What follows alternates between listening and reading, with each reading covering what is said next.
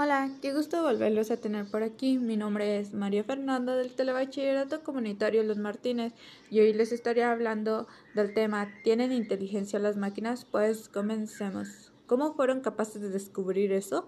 ¿Cómo lo hicieron? Alan Turing, que muchos de los trabajos de Turing que planteaba que si una máquina era capaz de pensar o no, Alan Turing era muy solitario e hizo un juego donde encerraba a un humano y a una máquina y ponía al humano y él tenía que descubrir quién lo estaba hablando, si era el humano o la máquina. Años después fue destinado a descubrir los mensajes de las máquinas de los contrincantes.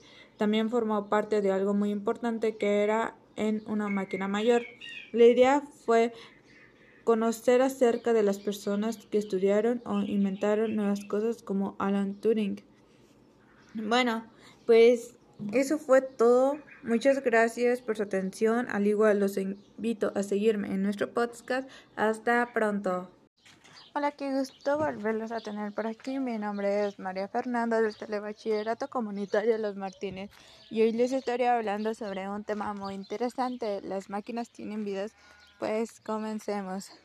Que muchos de los trabajos de Turing que planteaba que si una máquina era capaz de pensar o no, Alan Turing era muy solitario e hizo un juego donde encerraba a un humano y a una máquina y él tenía que descubrir quién le estaba hablando, un humano o una máquina. Años después, destinado a descubrir los mensajes de los contrincantes, formó parte de algo muy importante, a la máquina mayor. Las máquinas pueden pensar. Sí pueden pensar, igual que los humanos tienen razonamiento. ¿Qué es pensar? Razonar acerca de un tema o muchos temas. Bueno, ¿cuál es la idea? Conocer acerca de las personas que estudiaron o investigaron nuevas cosas como Alan Turing.